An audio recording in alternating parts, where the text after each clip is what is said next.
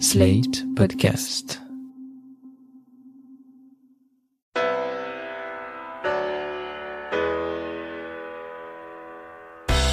Bonjour et bienvenue dans Le Monde Devant Soi, le podcast de Slate.fr qui revient chaque semaine sur l'actualité politique française et internationale avec Jean-Marie Colombani, directeur de la publication de Slate.fr. Bonjour Jean-Marie. Bonjour Christophe. Aujourd'hui, le monde devant soi est consacré à la visite d'État de trois jours d'Emmanuel Macron en Chine. Un collaborateur de Slate, Richard Hartz, l'a accompagné. Alors, si le président est rentré mercredi, Richard, lui, est toujours sur place, à Pékin. Jean-Marie, je vous propose de l'appeler. Bonjour Richard. Bonjour. Merci Richard d'être avec nous. Je rappelle aux gens qui nous écoutent que vous connaissez bien la Chine. Vous y avez passé de nombreuses années en tant que correspondant pour de nombreux médias français. Je voudrais commencer avec un chiffre. Ce chiffre, c'est 13,6 milliards d'euros. C'est le montant total des contrats passés entre Paris et Pékin grâce à cette visite. Est-ce que c'est un bon score, Richard? On peut dire oui que c'est une bonne performance. Ils ont attendu que le président français soit là pour dévoiler tous ces contrats qui étaient en attente pour la plupart d'entre eux. Il y avait des négociations euh, à chaque fois, elles étaient longues, euh, mais elles étaient presque abouties et elles butaient, c'est général ça en Chine, elles butaient sur des procédures, des vérifications, des hésitations. Là, d'un seul coup, les Chinois ont fait en sorte que ça se débloque et ça fait ce chiffre. Mais alors attention, parce qu'il y, a certains euh, gros contrats qui ne sont pas tout à fait finalisés, en particulier euh, en matière de nucléaire. L'accord final est prévu pour euh, le 31 janvier 2020. Il y a encore des choses à mettre au point. Ils ont surtout un, un vrai problème de savoir où mettre cette usine de retraitement du nucléaire qui que Orano doit leur vendre, parce qu'ils ont déjà tenté il y a six ou sept mois un endroit près d'une rivière, c'est il faut de l'eau, et puis euh, il y a eu des protestations de la population. Donc euh, c'est une des raisons qui retarde la conclusion de ce contrat. L'autre raison, c'est qu'il y a encore des négociations sur le prix. Juste, je rebondis sur ce que vous dites. Il y a eu des protestations de la population. Ça veut dire que finalement, en Chine, on a le droit de protester contre l'installation d'un centre de traitement de déchets nucléaires. Oui, à partir du moment où ça prend de l'ampleur, c'est-à-dire que il y a beaucoup de monde qui, qui vient protester. Le parti s'en occupe, discute avec ceux qui ont organisé la manifestation, euh, et puis on en tient compte. Il arrive assez souvent que ceux qui ont organisé la manifestation se retrouvent en prison après, mais bien après. Macron n'est pas parti tout seul à Pékin et à Shanghai. Il était accompagné de la ministre de l'Éducation allemande et du commissaire européen à l'agriculture, qui deviendra bientôt le commissaire au commerce. Il leur a demandé lui-même de les accompagner. Alors, est-ce que, en faisant ça, Macron voulait mettre en avant l'Europe plus que la France? Je dirais pas l'Europe plus que la France, mais l'Europe et la France en même temps. C'est une très bonne initiative et on peut, on devrait souhaiter que Angela Merkel, qui vient tous les ans en Chine en face au temps, puisque vous avez vu qu'Emmanuel Macron, à l'image de ce que fait Angela Merkel depuis tant d'années, veut lui aussi se rendre chaque année en Chine. Simplement, Angela Merkel, elle vient uniquement avec des ministres allemands et elle n'associe pas les autres Européens. Emmanuel Macron a mis un point d'honneur à associer et la Commission et l'Allemagne. Tout cela cadrant avec euh, un discours très vigoureux d'Emmanuel Macron, repris d'ailleurs euh, ces jours-ci dans une interview au journal anglais The Economist, où il rappelle son credo et sa conviction, qui me semble-t-il est juste, à savoir que l'Europe n'existera pas dans le 21e siècle, ou se délitera, ou sera rayée de la carte si elle ne s'organise pas davantage, si elle ne pèse pas davantage. Et lui, il emploie le mot puissance. Il demande que l'Europe devienne une puissance mondiale pour exister précisément et pour exister évidemment pour le compte de ses États membres. Et donc euh, cette démarche en Chine est une première illustration de cette volonté de faire que ce n'est plus la France seule qui parle, mais c'est la France et l'Europe. Alors, les détracteurs d'Emmanuel Macron vont dire, mais comment, quoi, il se place en porte-parole de l'Union européenne ou des Européens, de quel droit? Mais en fait, je pense qu'il est vraiment dans la bonne démarche et il essaye de réveiller la conscience des autres gouvernements dans cet esprit-là, parce qu'il y a la Chine, parce qu'il y a évidemment le problème russe, parce qu'il y a l'attitude actuelle des États-Unis. Enfin, on connaît le schéma général dans lequel il considère que si l'Europe ne s'affirme pas davantage, elle est appelée à disparaître. Richard, est-ce que l'Europe c'est une entité qui est prise en compte par Pékin ou est-ce que le gouvernement chinois préfère finalement négocier de pays à pays? Non, c'est sûr que dans les dernières années, ils ont négocié de pays à pays. Ils se sont même euh, largement implantés dans l'économie euh, grecque ou portugaise. Euh, mais là, le message, je crois qu'ils ont compris, ils ont bien vu pour la deuxième fois que Macron euh, s'appuyait sur l'Europe. La première fois, c'est lorsque Xi Jinping est venu à Paris en mars dernier. Euh, il s'est retrouvé euh, le deuxième jour des discussions et a été prévenu assez tard avec Angela Merkel et Jean-Claude Juncker. C'était bien pour montrer que la France, elle compte sur l'Europe. Et quand la Chine parle à la France, ben, l'Europe est là. Ça, c'est cette fois-ci, ils l'ont compris, c'est clair. Et d'ailleurs, ils ont très bien reçu la ministre euh, allemande et euh, le commissaire européen. Ils se sont adaptés à cette façon de faire, mais ils vont avoir comme interlocuteur grâce à la France, en fait, euh, l'Europe, ils vont tenir compte de cette proximité affichée je pense. La Chine est actuellement engagée dans une guerre commerciale assez dure avec les États-Unis de Donald Trump. Est-ce que ce n'est pas l'occasion justement pour l'Europe d'avoir l'avantage dans les négociations? Bien sûr, les Chinois sont actuellement désarçonnés par l'attitude de, de, Trump à leur égard et ils sont inquiets. Ils cherchent à renforcer euh, des relations avec euh, avec l'Europe. Et comme euh, Trump a l'air de vouloir en plus s'en prendre aussi à l'Europe, ils disent que tout le monde a intérêt à se rapprocher. L'intérêt de l'Europe et de la Chine, c'est de se rapprocher. Et Emmanuel Macron, de ce point de vue, euh, a un rôle important. Les Chinois l'ont constaté. D'autre part, oui, l'Europe a décroché un accord avec la Chine pendant la visite de Macron sur les protections des indications géographiques c'est assez important, c'est-à-dire qu'une centaine de marques européennes seront protégées en Chine. Si elles sont recopiées, il y aura des procès et en principe, euh, ils seront gagnés par euh, ceux qui auront été copiés. Donc c'est bon pour le Beaujolais, pour euh, le Champagne, pour la bière de Munich, pour le Porto portugais, etc. Donc voilà, les Chinois sont plutôt contents actuellement de pouvoir travailler avec l'Europe. Alors il y a aussi euh, le fait que euh, la Russie, pour euh, faire un peu le pendant de ce que de vis-à-vis des États-Unis, cherche aujourd'hui aussi une alliance privilégiée avec la Chine. Donc il y a une sorte de, de, compétition chez tous ceux qui veulent profiter au fond des effets néfastes de la guerre commerciale entre les États-Unis et et la Chine de, de, de, se glisser là et de faire euh, avec la Chine un partenariat particulier. Cela dit, c'est assez compliqué parce qu'en même temps, la France euh, et, l'Europe sont à la recherche aussi d'un axe qui passe par l'Inde et qui aboutit à l'Australie, que l'on appelle euh, un axe indo-pacifique et qui est une, une, stratégie qui est mal, malgré tout une stratégie destinée aussi à contenir la Chine parce qu'il y a les deux aspects. Il y a l'aspect en effet partenariat nécessaire avec la Chine, mais il y a aussi la aspect du programme de la Chine pour 2025, qui est un programme qui vise à installer la Chine non plus comme l'atelier du monde, ce qu'elle a été pendant un temps, mais comme au fond le grand laboratoire du monde avec euh, une excellence dans les domaines les plus innovants et les technologies les plus avancées, ce qui euh, euh, menace aussi directement ou pourrait menacer l'Europe si elle ne prend pas ce train-là.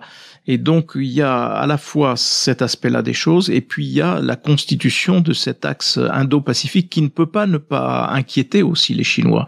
Donc tout cela est un jeu extrêmement complexe, et on voit sous nos yeux essayer de tenter de s'établir de nouveaux équilibres, euh, et c'est un peu la partie euh, stratégique qui se joue. C'est tout à fait ça.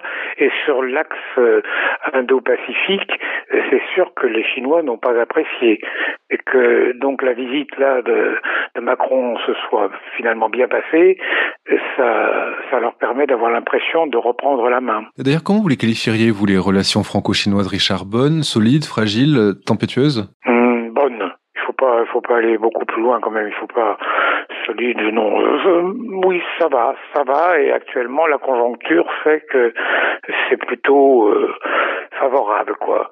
Et il y a un intérêt de la Chine à s'entendre avec la France. Sur l'échelle, Richard, des modes de traitement que les Chinois savent calculer au millimètre près, réservés aux présidents hein, qui viennent les voir, notamment au président français, comment situez-vous la visite d'Emmanuel Macron par rapport à, aux visites des prédécesseurs que vous avez aussi euh, observées euh, de très près?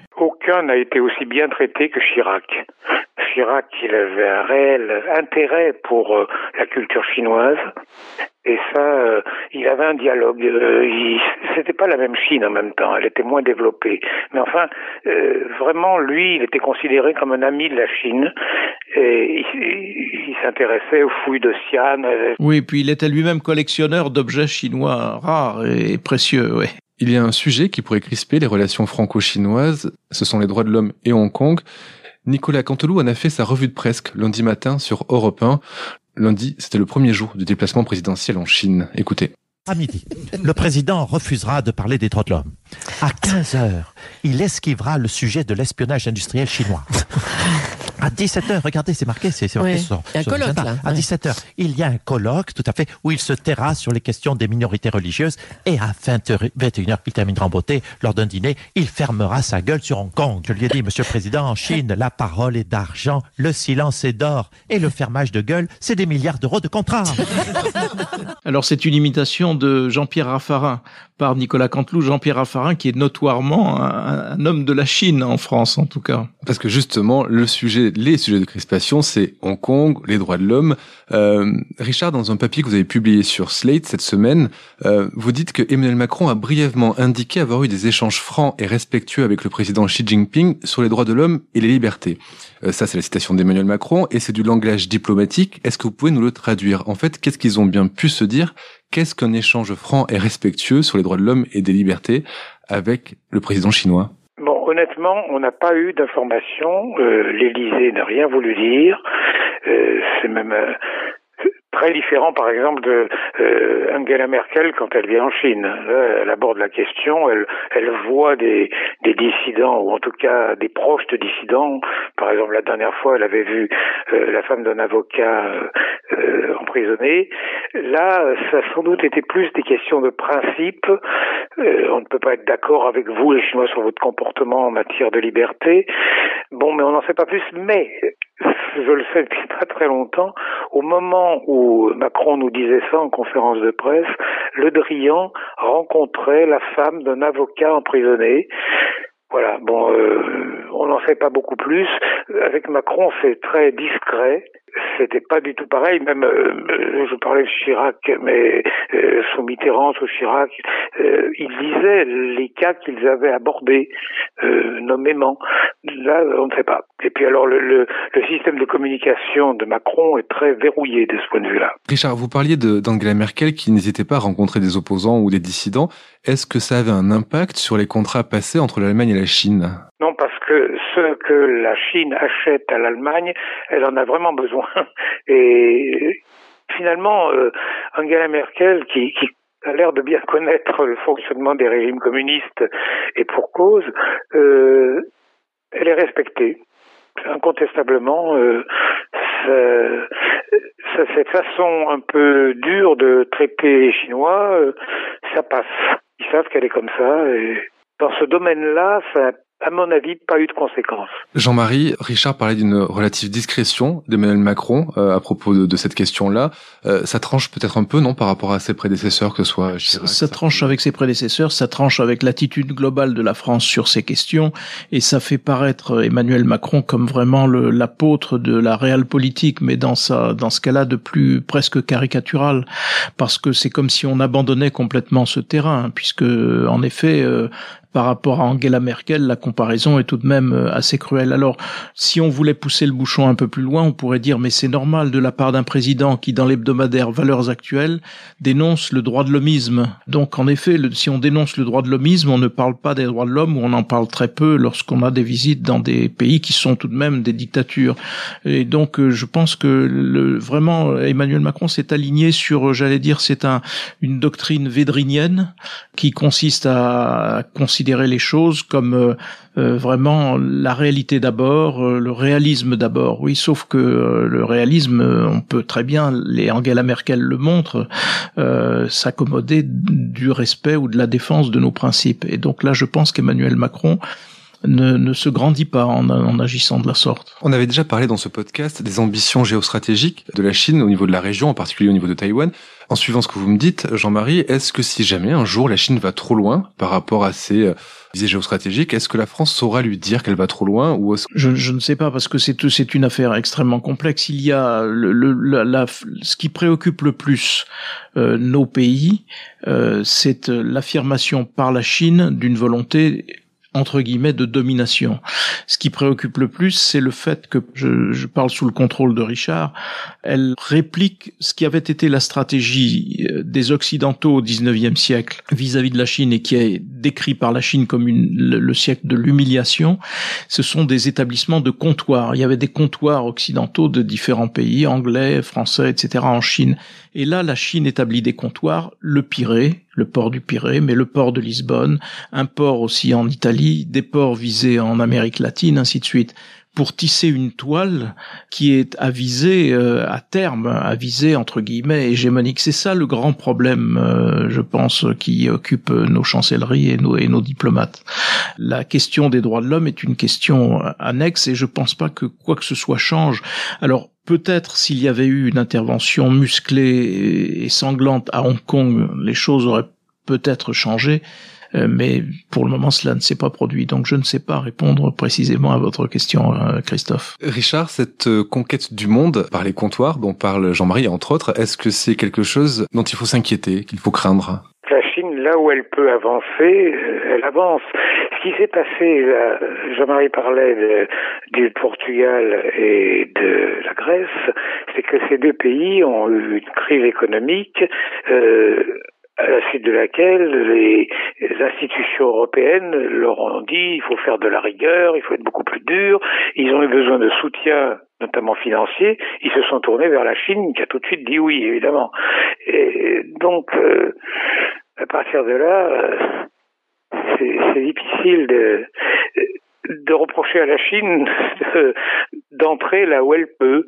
Euh, et comme elle a une certaine puissance, qu'elle a beaucoup, beaucoup depuis 20 euh, ans euh, développé son économie grâce aux exportations, grâce aux relations extérieures économiques, avec les routes de la soie, tout ça, elle a tendance à être présente le plus possible en Afrique, c'est évident, en Europe autant qu'elle peut.